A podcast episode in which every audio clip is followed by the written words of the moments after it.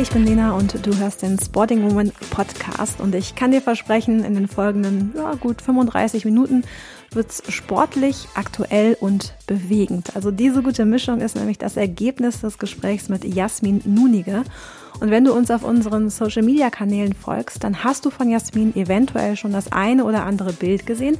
Denn Jasmin ist Sporting Woman Botschafterin und war in dieser Funktion, aber auch als Adidas Terex Athletin, kürzlich mit in Seefeld beim Women's Langlauf Camp. Inzwischen ist sie wieder zurück in ihrer Heimat, in der Schweiz, in Davos. Und doch haben wir eigentlich eher Richtung Peking geschaut. Da starten am morgigen Freitag die Olympischen Winterspiele. Und zwar, ich würde sagen, unter ganz besonderen Bedingungen. Genau dafür ist Jasmin eine super Gesprächspartnerin. Sie war nämlich 1994 bei den Winterspielen in Lillehammer selbst als Athletin dabei und im Langlauf am Start. Sie weiß also, was momentan in den Sportlerinnen und Sportlern vorgehen könnte. Aber nicht nur darüber haben wir gesprochen, sondern auch über die Diagnose MS. Die hat Jasmin vor einigen Jahren bekommen und die hat sie als Sportlerin natürlich vor Herausforderungen gestellt, aber auch wachsen lassen. Das ist so ganz klar die Message ihrer Story. Und zum Schluss teilt sie dann auch noch Praxiswissen aus ihrer Arbeit als Mentalcoach. Links zu ihr packe ich die natürlich allesamt in die Show Notes. Und dann würde ich sagen, 35 vielseitige Podcast-Minuten stehen für dich auf dem Plan. Und dabei wünsche ich ganz viel Spaß. Jasmin, ich freue mich, dass du heute im Spotting Woman Podcast dabei bist und äh, möchte gerne heute mit dir über das Thema der Stunde reden, natürlich auch unter anderem. Und das ist meines Erachtens nach auf jeden Fall Olympia. Ähm, ja, und äh, dieser Tage trudeln so langsam, zumindest die deutschen Sportler, ähm, auch in Peking ein, so wie du 1994 in Lillehammer.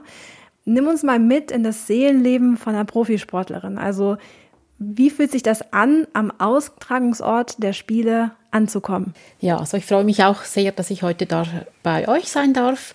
Und eben zu deiner Frage, ähm, es ist natürlich etwas ganz Besonderes als Sportler an Olympischen Spielen dabei zu sein.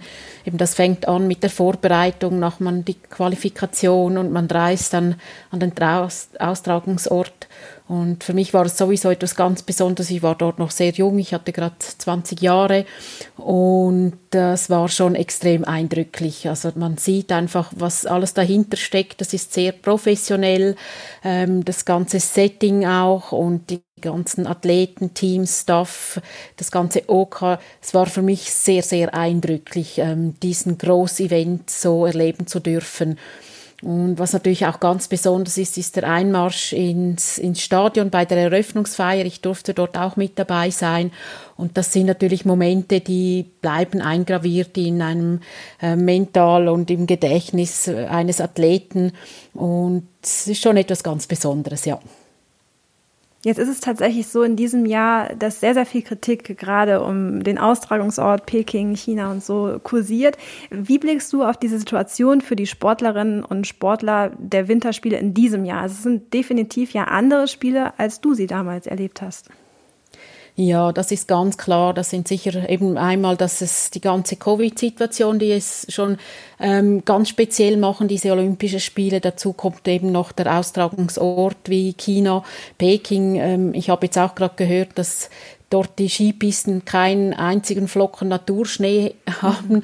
Ähm, sicher ganz spezielle Bedingungen und ich denke, hier kommt es sicher auch wieder darauf an, wie können Sportler sich auf solche Extrembedingungen darauf einstellen. Es geht primär wieder dort für die Sportler um die sportliche Leistung und ich werde auch versuchen, die Spiele so anzuschauen, dass man einfach die sportliche Leistung mhm. anerkennt, weil die Sportler, die können ja auch nicht viel dazu beitragen, wo werden die Spiele ausgetragen. Da sind ganz viele äh, politische ähm, Sachen dahinter, auch IOC, wo da sehr viel mhm. zu sagen hat.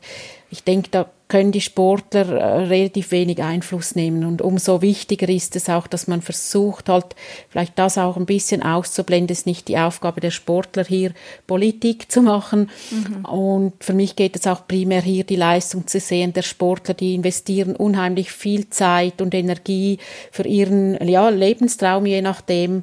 Und ich versuche das auch wirklich so zu sehen. Das ist das, was mich begeistert, die sportliche Leistung. Ich weiß, was da an Arbeit körperlich und mental dahinter steckt.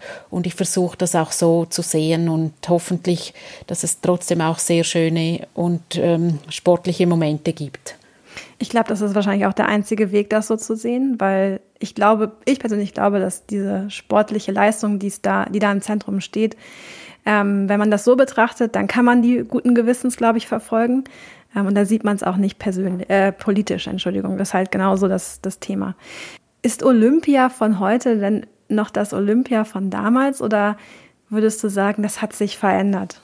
Ja, ich denke ganz klar hat sich da auch nochmals viel verändert. Der Sport ist noch ähm, professioneller geworden. Ähm, ich hatte das Glück als Skilangläuferin in Lillehammer. Ich glaube, das sagen viele. Es waren noch so die letzten Spiele, die wirklich auch noch ähm, in einem kleineren Rahmen durchgeführt wurden. Also es gab ein Olympiadorf, die meisten Athleten haben wirklich auch in diesem Olympiadorf gelebt. Es gab noch diese Community, es war wirklich ähm, auch sehr viele Zuschauer, die wirklich auch eben diesen Sport leben. Mein Norwegen äh, Skilanglauf, das ist einfach den ihr, äh, ihr Leben und das so miterleben zu dürfen, das war sicher was ganz Einmaliges. Auch von der Größe her war es noch überschaubar und hier hat sich sicher in den letzten Jahren noch mal sehr viel verändert, eben dass auch die Austragungsorte äh, an spezielle Länder vergeben wurden, wo auch eben nicht mehr so das äh, Zentrale war, die verschiedenen Sportarten wurden auch an verschiedenen Orten ausgetragen. Es verliert so ein bisschen von dem ähm, einmalig großen Ereignis. Da hat sich sicher vieles getan, verändert ob im Guten oder Schlechten, es hat sich einfach verändert. Und ich denke, ähm, man muss sich da sicher auch ganz groß Gedanken machen, wo soll Olympia hinführen? Muss mhm. es sein, dass es immer größer, immer mehr wird, auf Kosten eben von Umwelt, von eben auch politischen Fragen, oder wird es hier eher wieder einfach zurück ein bisschen zurückgehen zum wahren Sinn des Sportes, einfach ähm, olympischer Gedanke auch wieder im Vordergrund steht ähm, ja, das wird sich zeigen, wo die Entwicklung hingeht. Wie sehr hast du denn als Sportlerin von dieser Erfahrung, an den Spielen teilnehmen zu dürfen, profitiert auch darüber hinaus? Ähm, ich habe sicher ähm, für mich mitgenommen, eben zu sehen, ja, der, da steckt sehr, sehr viel mehr dahinter, gerade bei Olympischen Spielen, als eben ein sportlicher Höhepunkt. Da ist sehr viel ähm, auch Arbeit dahinter, auch vom Organisationskomitee. Es ist sehr professionell, eben die Medien, der Medienrummel, eben das war für mich ganz neu, ähm, dass da einfach schon sehr, sehr viel ähm, auch neben der sportlichen Leistung auch verlangt wird von den Athleten. Und äh, für mich war es von dieser Hinsicht sicher eine sehr wichtige Erfahrung, die ich mitgenommen habe, auch für meine weitere sportliche Karriere. Und ich glaube einfach immer noch eben, Olympia hat dieses Mythos. Ähm, mhm. Zum Glück hat es das auch für Sportler, aber auch Nicht-Sportler. Mein Olympische Spielen schauen auch ganz viele, die sonst eigentlich keinen Sport ähm, schauen, die sich weniger für Sport interessieren, aber Olympia hat einfach diesen, dieses Mythos, dieses ganz spezielle und eben da sogar mal wirklich ein Teil ähm, gewesen zu sein von diesen Olympiateilnehmern. Ich denke, das nimmt man einfach ein Leben lang mit und das, ja, das trage ich, trage ich einfach in meinem Herz und, und ja, das bleibt auch da drin. wenn du jetzt an Olympia zurückdenkst oder deine Teilnahme zurückdenkst, was ist dann noch präsent? Ist es da, weißt du noch genau, welche Zeit äh, du hinterher auf dem Papier stehen hattest oder ist es mehr so ein Gefühl, was dann in dir aufkommt? Sind das Erinnerungen an diese Zeit im Dorf? Ich meine, ähm, man trifft ja nun mal auch auf Leute, die eine ähnliche, ja, einen ähnlichen Lebensweg bis dato vielleicht auch hinter sich haben, der sehr von ja, sportlicher, ja, durch Sport einfach extrem geprägt ist, weil es eben halt enorme Arbeit ist, dahin zu kommen und auch viel Disziplin und Verzicht auch mit sich bringt. Oder ja, was überwiegt da? Sind das so, wenn du an Olympia denkst, sind das so Bilder, die in dir aufkommen, wo du sagst, boah, bis heute ist das immer noch so ein Motivationspush vielleicht auch oder irgendwie sowas? Ja, also ich, für mich ist es sicher eher weniger das Resultat. Vielleicht hat es auch damit zu tun, dass ich nicht genau diese Leistung erbringen konnte, die ich eigentlich erhofft habe.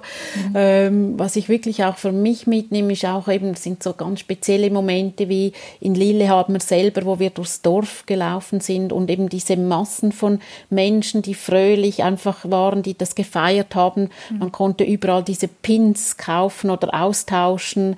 Dann sind die Momente auf der ähm, Langlaufloipe oben, wo einfach die Zuschauer gezeltet haben und während zehn Tagen dort oben gefeiert haben. An der Piste, die haben dich angefeuert im Training oder im Wettkampf. Ähm, nachher auch im Olympiadorf, die verschiedenen Sportarten. Man hat auch Sportler ähm, getroffen, eben die man sonst vielleicht im Fernsehen gesehen hat. Man mhm. konnte sich austauschen. Das ist wirklich das, was ich mitnehme ähm, oder auch mitgenommen habe. Ähm, es ist sicher so äh, der Gesamteindruck, auch diese Emotionen, die, die man spürt, die Anspannung, die Nervosität, dann äh, eben das, das christet so richtig auch in diesem Olympiadorf und, und, und das nimmt man ganz sicher mit. Mhm. Olympia ist das eine, da bist du sicherlich eine gute Ansprechpartnerin für. Allerdings bringst du eine ja, wahnsinnig bewegende Geschichte auch mit in diesen Talk heute, würde ich sagen. Ähm, beim Women's Langlauf Camp warst du ähm, ja als Adidas Terex Athletin dabei, aber auch als ähm, ja, ähm, hast auch eine, eine Gruppe geguidet ähm, und da hast du im, im Rahmen eines Kamingesprächs abends auch sehr offen über deine Erkrankung gesprochen. Ähm, du hast die Diagnose Multiple Sklerose erhalten. Vielleicht nimmst du jetzt die Zuhörer nochmal mit, äh, wann genau äh, kam diese Diagnose auf dich zu und was genau hat das mit dir auch gemacht? Genau, ja. Also ich hatte ähm, die Diagnose habe ich im 2011 bekommen. Das hat eigentlich angefangen in einem Trainingscamp, wo ich einfach meine Beine ähm, nicht mehr gleich gespürt habe. Das war wirklich zuerst bei den Füßen, dann nach einigen Stunden bis hoch ähm, zum Bauchnabel. Das war so Kribbeln, äh, wie meine Beine nicht mehr zu mir gehört haben. Und das war eigentlich für mich auch relativ schnell klar, das ist, sind nicht normale Ermüdungserscheinungen oder Übersäuerung, sondern es war irgendetwas, das nicht ge gepasst hat. Und dann hat man auch, bin ich zurück in die Schweiz geflogen, das war im Ausland, hat dann alle Abklärungen gemacht, zum Glück eigentlich auch relativ schnell auch Diagnose gestellt bekommen habe mit Multiple Sklerose. Ähm, einerseits ist es natürlich ein, ein riesiger Schock, aber man war auch froh, ich wusste, mit was ich es zu tun hatte. Ich wusste ja, dass irgendetwas mhm. nicht passt mit meinem Körper und das war eben im 2011, ja. Mhm. Ähm, gab es da eine Vorgeschichte in deiner Familie dazu? Ja, ich habe äh, meine Mutter, die auch an MS leidet, aber auch ähm, zum Glück ähm, immer noch sehr, sehr fit ist und hier sicher auch schon einiges so ein bisschen mich mit dieser Krankheit beschäftigt habe. Vielleicht hat man auch eben deshalb relativ schnell auch auf diese Diagnose getippt und dann entsprechende Abklärungen gemacht, ja. Mhm. Wie ist denn der Stand heute? Also ähm, ja, wo stehst du? Und vor allem, ich meine, dazwischen liegen jetzt elf Jahre. Genau. Ähm, circa. Mhm. Ähm, das wird nicht der erste und einzige Schub geblieben sein, oder? Genau, das ist für, war für mich nicht der erste, aber sicher so eben der einschneidendste. Dort ging es dann auch darum, ja, wie macht man, wie geht man weiter, was gibt es für Therapiemöglichkeiten. Ähm, ich habe mich dann eigentlich mit Absprache von auch verschiedenen Spezialisten entschieden, keine Medikamente zu nehmen, weder Cortison noch ähm, auch Immunmodulatoren, dass ich keine Basistherapie mache. Das war ähm, für mich einfach wichtig, dass ich meinen Körper wieder ähm, spüren lernte und auch wieder das Vertrauen zu meinem Körper gefunden habe. Und ich bin dankbar, dass ich auch hier entsprechende Unterstützung von meiner Familie, sicher auch vor allem von meinem Mann bekommen habe, aber auch eben medizinisch begleitet wurde. Und so bin ich auch sehr schnell eigentlich wieder fit geworden. Ganz viel hat mir der Sport auch dazu geholfen, einfach wieder ja, zu mir selber zu finden, auch wieder das Vertrauen in meinen Körper zu finden. Und ähm, da bin ich doch sehr dankbar, dass ich diese Möglichkeit hatte. Aber dann gab es, gerade im 2014 ähm, war ich dann selektioniert auch für ähm, die Europameisterschaften in Zürich über Marathon, habe die Qualifikation gemacht in 2013 und dort habe ich sicher wieder etwas zu viel auf die ähm, sportliche Seite meine Energie verlagert. Und ähm, dort kam es dann zu einem weiteren Schub.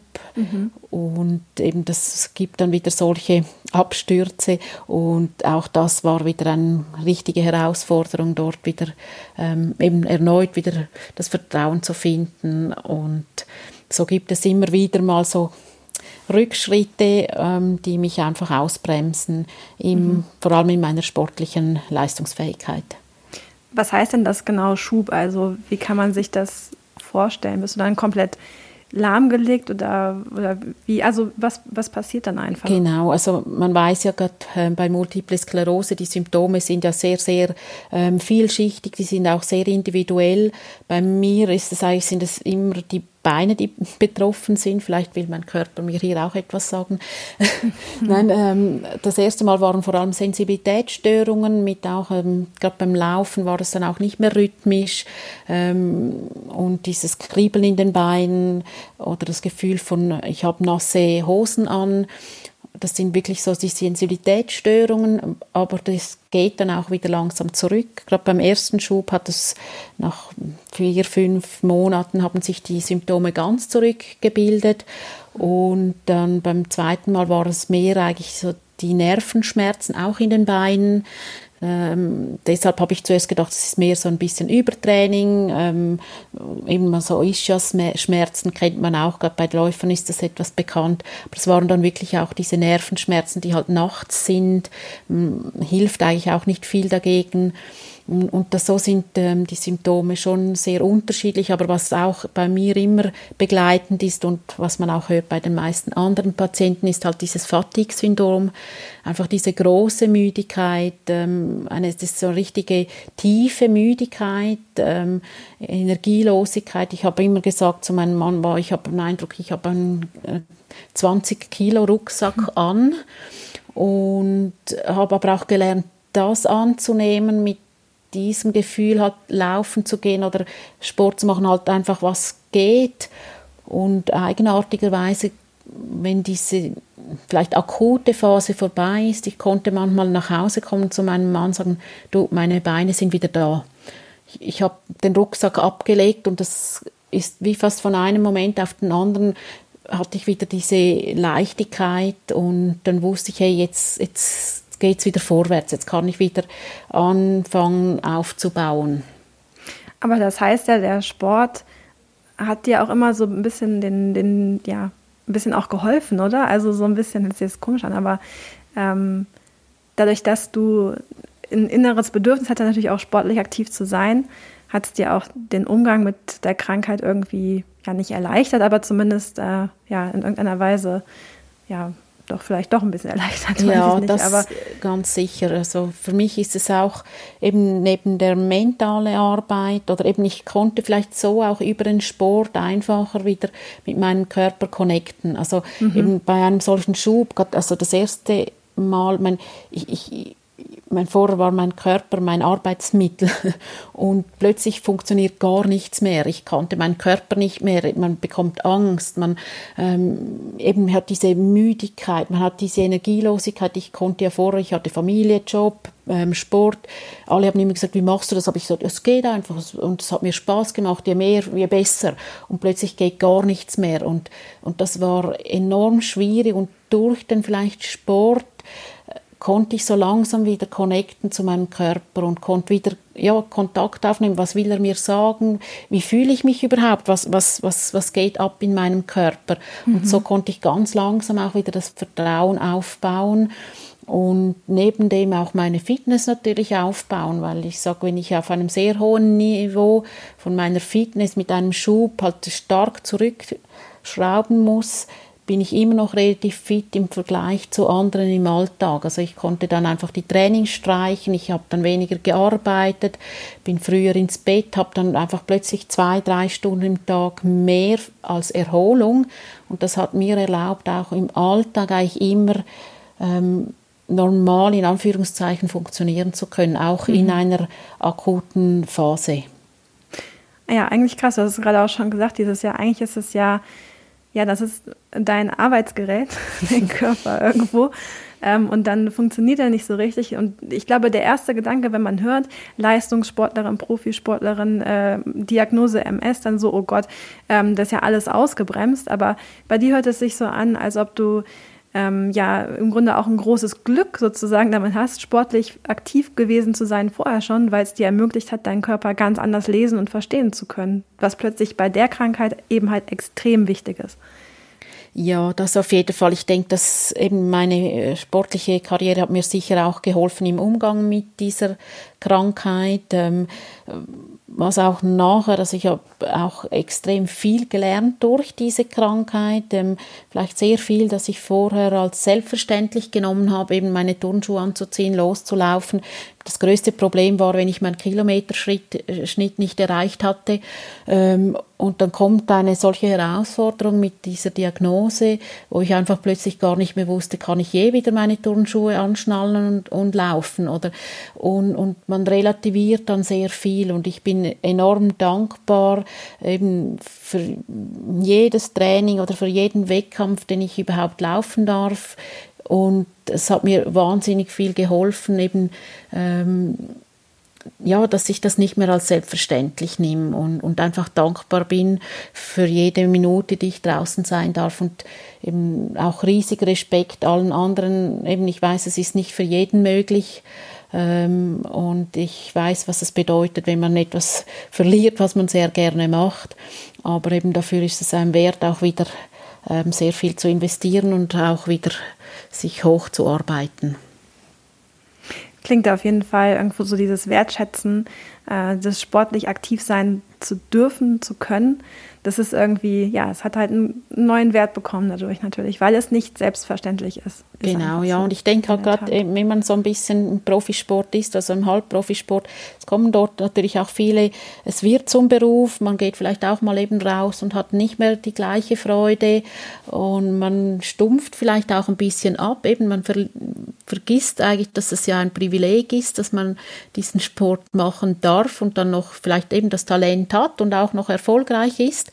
Und ähm, eben durch diese Krankheit hat mir das sehr, sehr viel aufgezeigt, eben wie privilegiert ähm, ich bin äh, in dieser Situation, dass ich meinen Sport, den ich gerne mache, immer noch ausüben darf, ja. Was machst du jetzt alles für Sportarten gerade aktiv? Ähm, im, Im Moment ist ganz klar so das Trailrunning, das ist ja so meine zweite Karriere, nicht als Profisportler, aber mache sehr professionell und eben darf diesen Sport machen. Mache auch hier noch ähm, Wettkämpfe im internationalen Bereich. Das ist sicher so meine Leidenschaft aber ich mache auch sehr gerne immer noch Skilanglauf, ähm, Skimountaineering. Jetzt gerade im Winter ist das hier ähm, in Davos, wo ich lebe, natürlich ideal dazu. Und sonst ähm, Mountainbike, Rennrad, Gravel. Also ich bin sicher so mehr im Ausdauersport zu Hause. Und so meine heimliche Liebe ist aber auch immer noch der Reitsport. Es hat mir auch in dieser ganz akuten Phase, im ersten Schub, bin ich dann wieder mehr ähm, zum Reitsport gegangen, hat mir einfach so ein bisschen die Basis gegeben. Ähm, auch, äh, ja, das fehlt mir manchmal einfach die Zeit. Aber mhm. ich bin eigentlich offen für sehr viele verschiedene Sportarten. Also ein sportlicher Tausendsasser. Zumindest genau. eine, eine, Frau, die sich nicht hat ausbremsen lassen. Das, glaube ich, kann man ganz so sagen. Oder zumindest die Herausforderung angenommen hat. So klingt es auf jeden Fall. Genau.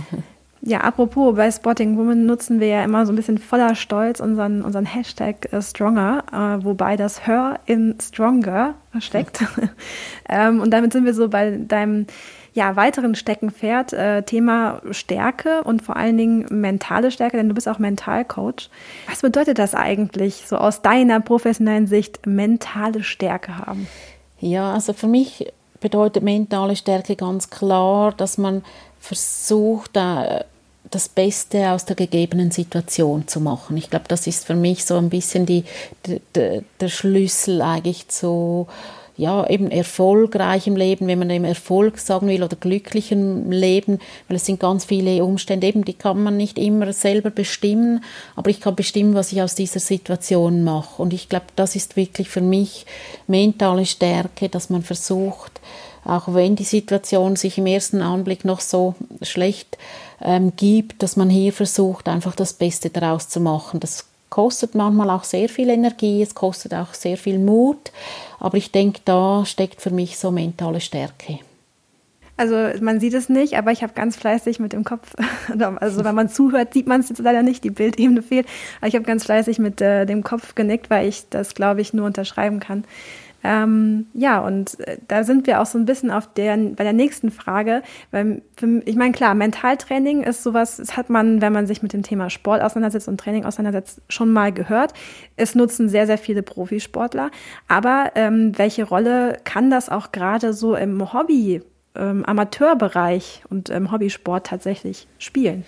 Ja, ich denke, ich, oder ich bin auch sicher davon, dass ähm, der mentale Ansatz extrem wichtig ist, genauso das körperliche und das mentale, man kann das nicht trennen und wenn man sehr, eben die Leute investieren sehr, sehr viel in Material, in Training, aber äh, leider geht dieser mentale Aspekt sehr oft vergessen oder verloren.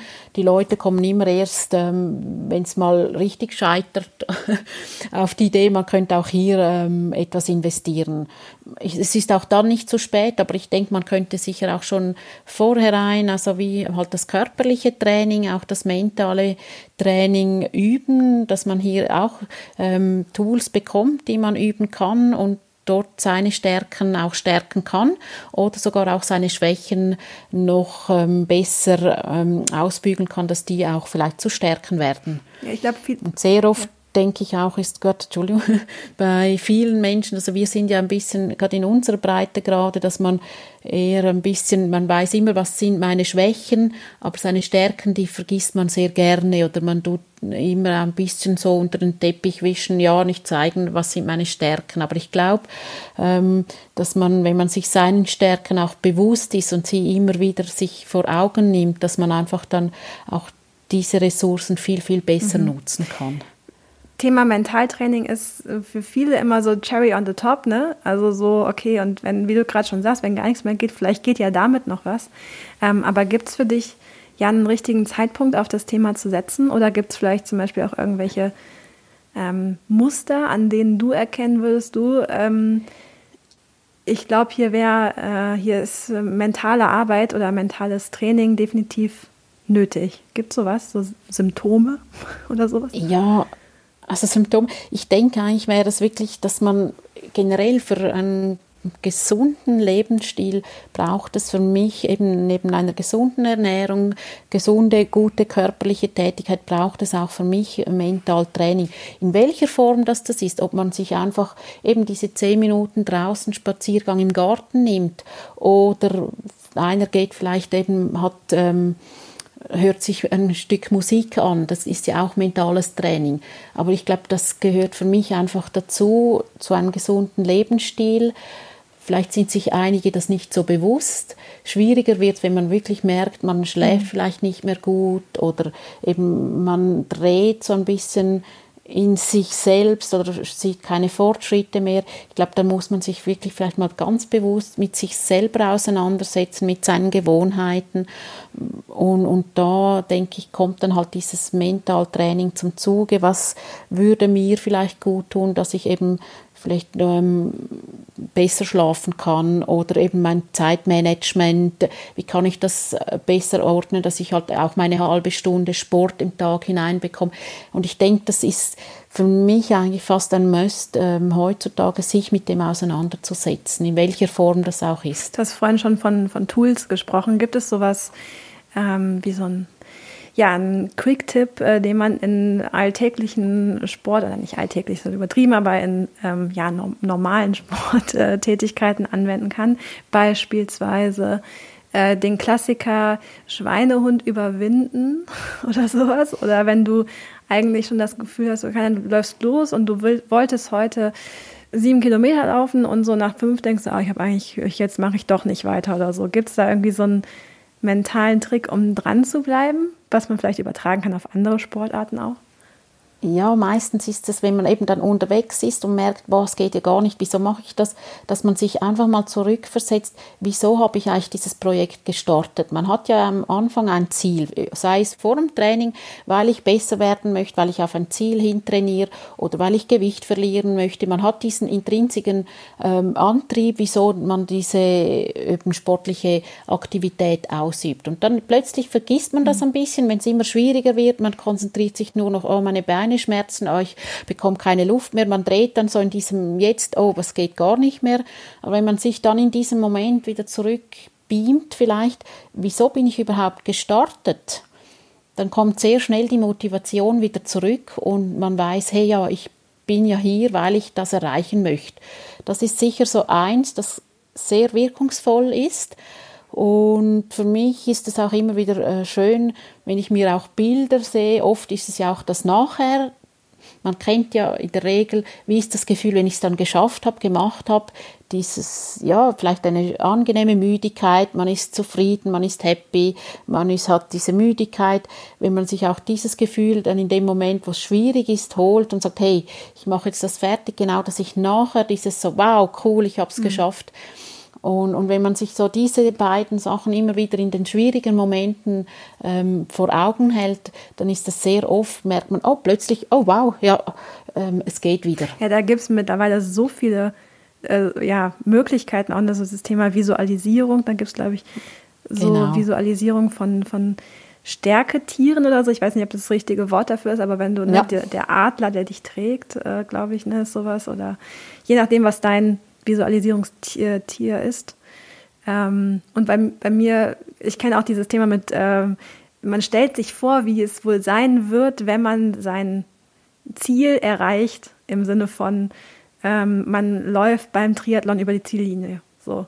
Das muss doch ein genau. Wahnsinnsgefühl sein. Und dann, wenn du so drüber nachdenkst, dann merkst du teilweise auch gar nicht, dass es mit der Pace sofort äh, ja, nach vorne geht, auf jeden Fall. Also es ist so ein, ja, einfach auf was anderes konzentrieren und dieses. Genau, der Fokus, eben, dass man nicht mehr den Fokus auf den ja, Schmerz ja. hat oder eben diese Müdigkeit. Eben, man dreht dann ja oft sonst in diesem, oh, es geht gar nicht mehr und oh, wieso mache ich das? Und wenn man dann da den Fokus einfach wieder auf etwas Positives richtet, eben sei es ein Stärketier, sei es, ähm, man kann ja auch mal sagen, hey, ich gerade in einem Wettkampf, vielleicht ich hänge mich jetzt einfach an die Fersen von meinem Vorläufer. Ich denke nicht mehr anders. Ich bleibe einfach an diesen Fersen. Und, und dann ist einfach der Fokus schon mal weg und plötzlich geht das, mhm. oder? Und, und das sind da schon verschiedene sehr spannende Aspekte. Und wenn man dann eben auch das Feedback abholt von Personen, die das mal ähm, auch dann geübt haben und vielleicht bewusst geübt haben und dann denken äh, und sagen, hey, ja, es funktioniert wirklich, ist dann schon auch schön zu sehen. Gibt es so Momente, wo du dann quasi über deine äh, mit, den, mit den Leuten, mit denen du zusammengearbeitet hast, wo du selbst überrascht hast, warst und gesagt hast, okay, krass, habe ich gar nicht gerechnet und damit gerechnet, dass unsere Sessions so viel be bewirkt haben? Oder gibt es so Überraschungsmomente vom Effekt? Ja, also einfach, es ist dann schon auch, gehört auch dann zu unserer Arbeit, dass man auch wieder mal reflektiert und es ist echt ähm, dann schon erstaunlich, ja, wie teilweise ähm, Klienten das super gut umsetzen können eben und sich das auch bewusst werden. Und dann kann man sie ja nachher auch wieder aktiv ein, einbinden, weil sie das ja ganz bewusst gemacht haben in diesem Moment. Und wenn das wieder so eine Phase kommt, dann können sie ganz schnell auch dieses ähm, Tool oder eben wieder ähm, einsetzen und sich sehr, sehr schnell stabilisieren. Und das ist schon schön dann zu sehen, dass, ja, eben, dass diese Arbeit ähm, dann auch Früchte trägt. Ja, das klingt, äh, jetzt habe ich Lust auf Mentaltraining auf jeden Fall. Ähm, ich glaube, man muss es tatsächlich ausprobieren. Ich glaube, für viele ist es so undurchsichtig, weil sie sich das nicht vorstellen können. Ne? Äh, man hört immer wieder was und so, ja, das ist ja nur was für Profis so, aber ja, manchmal äh, bremsen einen auch so viele Muster aus, von denen man gar nichts ahnt. Ja, und ich denke, was vielleicht auch für mich noch ganz wichtig ist, weil viele denken nur immer, dass man Mentaltraining rein eigentlich als leistungsfördernd einsetzt. Das ist klar, gerade im Leistungssport geht es sehr oft vielleicht noch das letzte Quantum vielleicht zum Siegertyp ähm, auch mental noch machen zu können. Aber ich sehe ganz, ganz viel ähm, Notwendigkeit auch im ähm, vielleicht auch überhaupt seinen Körper besser kennenzulernen. Es gibt ganz viele Sportler oder eben auch Menschen, die aktiv Sport machen, aber eigentlich kein Körpergefühl haben. Die, die, die können mir nicht sagen, ja, ich bin dann nervös vor einem Start. Sag ich, sag mir mal, wie fühlt sich das an? Ja, ich weiß nicht. Ja, aber was passiert in deinem Körper? Ja, ich weiß es nicht. Ich bin einfach nervös. Und, und das ist dann wirklich erstaunlich. Die erschrecken dann selber, dass sie gar nicht sagen können, ja, was passiert in meinem Körper? Und ich glaube, das geht dann wirklich halt, wenn man auch, äh, vielleicht hat das auch mit meinem äh, Älterwerden zu tun. Es ist schon so, wenn ich auch verletzungsfrei auch meinen Sport weiterhin machen will, muss ich auch ein gutes Körpergefühl haben. Und je besser man das halt auch eben übt, sich kennenlernt, auch vielleicht durch Entspannungstechniken, eben verschiedene mentale Techniken mit ähm, Achtsamkeitstraining und und und, auch seinen Körper besser kennenzulernen. Ich glaube, dort ist ganz, ganz viel Bedarf da und eben das geht halt auch über, über das Mentale. Und wie du vorhin gesagt hast, es ist eben halt meistens doch nicht das letzte Prozentchen, sondern im Gegenteil manchmal schon drei Schritte vorher. Genau, ja. Ja, dann äh, stelle ich doch mal zum Abschluss die Frage, was macht dich persönlich im Alltag mental stark oder im Sport? Beides? Ja, also für mich sind sicher auch ähm, ganz, ganz wichtig, dass ich ein gutes Umfeld habe, dass ich mich umgebe mit Leuten, die mir gut tun. Das, denke ich, macht mich als Mensch, ähm, als Mutter, als äh, Arbeitgeberin oder als äh, Mentalcoach macht mich das auch stark. Und das andere ist natürlich ganz klar, für mich ist es auch die Natur draußen, äh, draußen zu sein, das ähm, macht mich auch, gibt mir sehr viel Energie und sehr viel Stärke, holt mich auch sehr schnell wieder äh, rund, wenn ich mal merke, boah, jetzt wird alles auch ein bisschen viel. Ich komme da sehr schnell wieder in die Balance und ähm, das ist das, was mir eigentlich enorm hilft.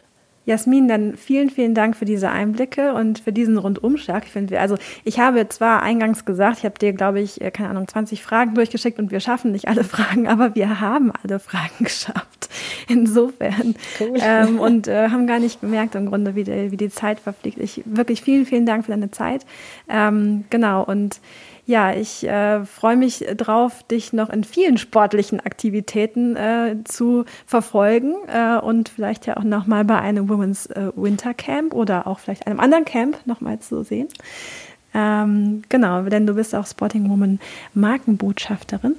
Entsprechend bist du uns äh, ja gut verbunden, sozusagen. Genau, ja. Also ich hoffe auch und es macht mir auch immer sehr viel Freude, eben auch ähm, meine Leidenschaft und die sportlichen Aktivitäten mit anderen zu teilen, eben sei es an den Camps oder ich, vielleicht trifft man ja auch den einen anderen Zuhörer bei einem Camp von Sporting Woman und das wird mir natürlich sehr viel Freude bereiten. Uns auch. Also in diesem Sinne viel Grüße mhm. nach Davos. Dankeschön. Und wir hören uns. Genau, ja. Tschüss, Dankeschön.